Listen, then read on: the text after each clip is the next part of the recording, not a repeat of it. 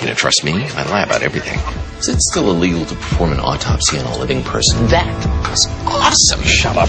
I gotta start pretending to care.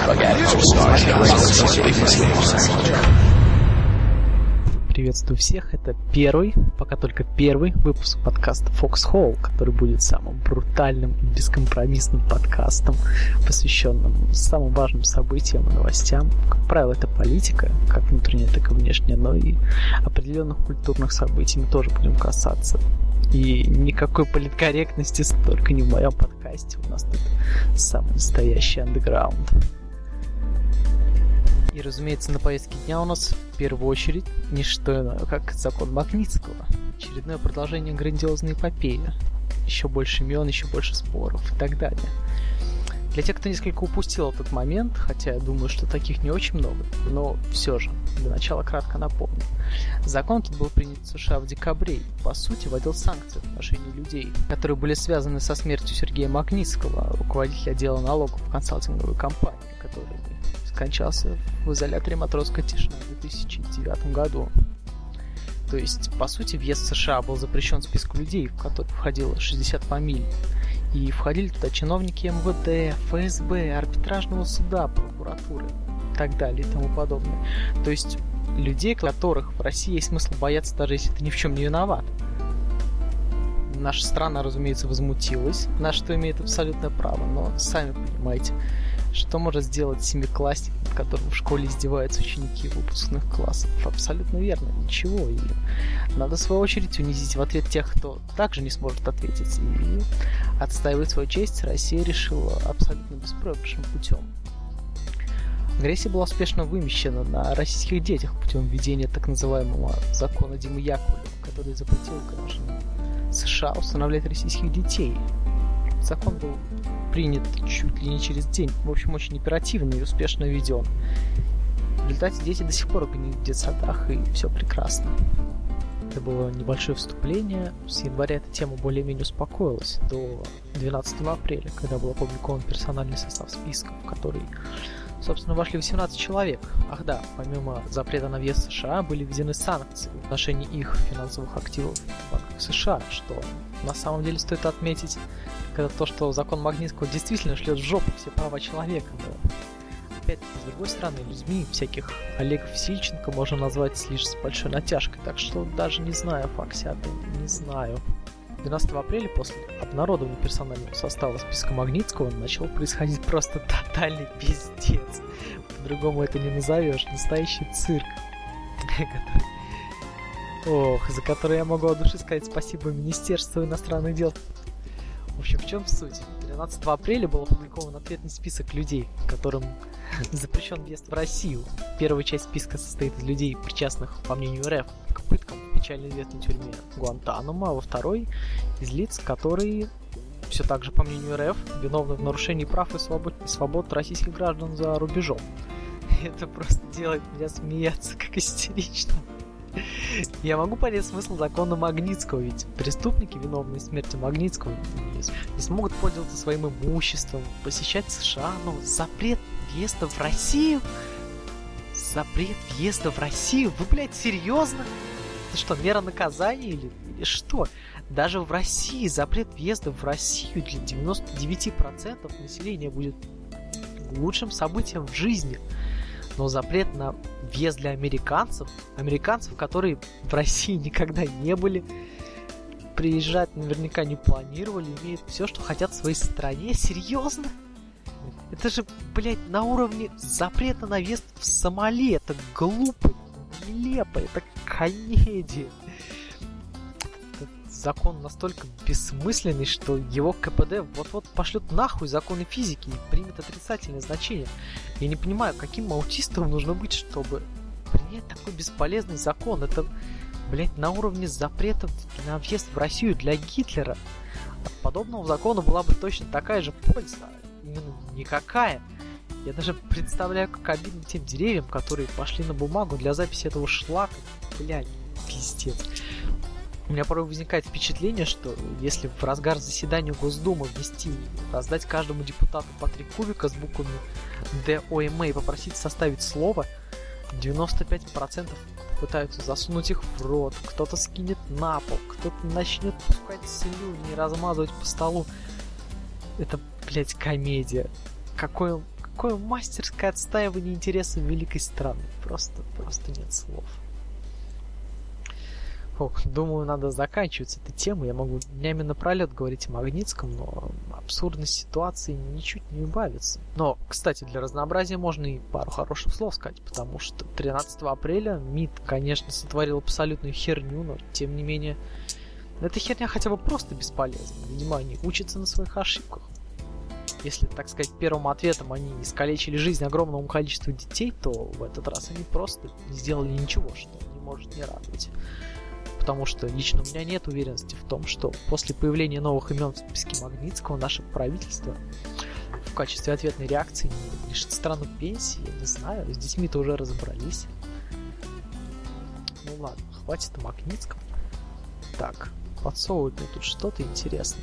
Итак, за следующую тему мы благодарим Эхо Москвы, но, судя по всему, тема будет не очень длинной. Ну что ж, Министр открытого правительства Михаил Абызов, согласно декларации, владеет вертолетом-снегоходом. Кроме того, у него есть два мотоцикла Harley Davidson и BMW, а также пара автомобилей Mercedes. Супруга Абызова. Супруга Абызова владеет двумя Land и двумя машинами Porsche. За последний год они заработали в общей сложности 60 миллионов рублей – бла-бла-бла. Самая богатая в правительстве семья это в супруге Шуваловы, самый бомж это глава Минрегиона Игорь Слюняев. Ну, бла-бла-бла, короче. Декларация доходов была сегодня опубликована на сайте правительства Кремля. Но тут я вообще не вижу ничего интересного. Что тут не коммунизм, в конце концов. Кто-то имеет больше, кто-то меньше. Это, в принципе, нормально. Пока не доказано, что украли, конечно то, чтобы я знал очень много об Абызове, но вроде бы, если не ошибаюсь, он закончил Мехмат МГУ и был председателем совета директоров какой-то там бизнес-группы, по-моему. Так что не вижу ничего странного в том, что у него есть деньги, тут все логично. Опять-таки, что касается политики, то последнее, что меня интересует на данный момент, это суд господину Навальному Хотя, что можно сказать по очередному политическому процессу? За исключением того, что сейчас даже не стесняются говорить о том, что процесс политический, что на самом деле просто шокирует и очередной раз демонстрирует пропасть между нами и цивилизованными странами. Если бы это обезьяна в США сказала бы, господи, как, как зовут этого мудака, мне нужна помощь зала, не могу вспомнить. А, точно, Владимир Маркин, председатель Следственного комитета в дальнейшем я буду просто кратко называть его пидором. Если бы он в США вякнул о том, что процесс ускорился из-за того, что Навальный, цитирую, дразнил власть, это же, блядь, пиздец, то процесс против него начался бы и закончился бы намного раньше. Но, похоже, сейчас можно, ничего не боясь, говорить о том, что процесс политический. Печаль, печаль, господа. Посмотрим, что будет дальше. Но, на самом деле, если Навальный таки отчалит на сколько там, на десяточку, сколько пытается придумать, то это действительно будет конец, ибо кто бы как ни относился к Навальному, но оппозиции за пределами Навального у нас таки нет. Ведь наш подкаст только для нердов. Ну, будем паковать чемоданы, куда деваться. Покупаем билет в Москва-Тихуана, а дальше ищем каек и прямиком через мексиканскую границу куда-нибудь в Сан-Диего или в Отличный план. Благо виза в Мексику сейчас россиянам не нужна. Очень, кстати, рекомендую интервью Алексея Навального в газете.ру. Довольно интересное, объемное интервью и довольно познавательное. Такой степени, что в принципе все сразу становится понятно, что и к чему в этом процессе. Печаль, что я могу сказать, печаль. Да и сам Навальный, в принципе, уже понимает, что вероятность того, что он сядет, довольно высока. Мексика. Мексика. Куда деваться? Такие вот дела. Ах, да, как же я мог забыть, ведь у нас тут бушует Северная Корея. На самом деле это не такая волнующая тема.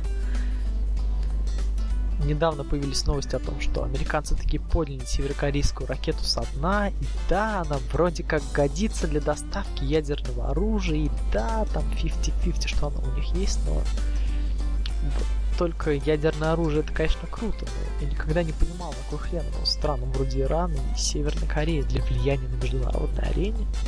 О, да.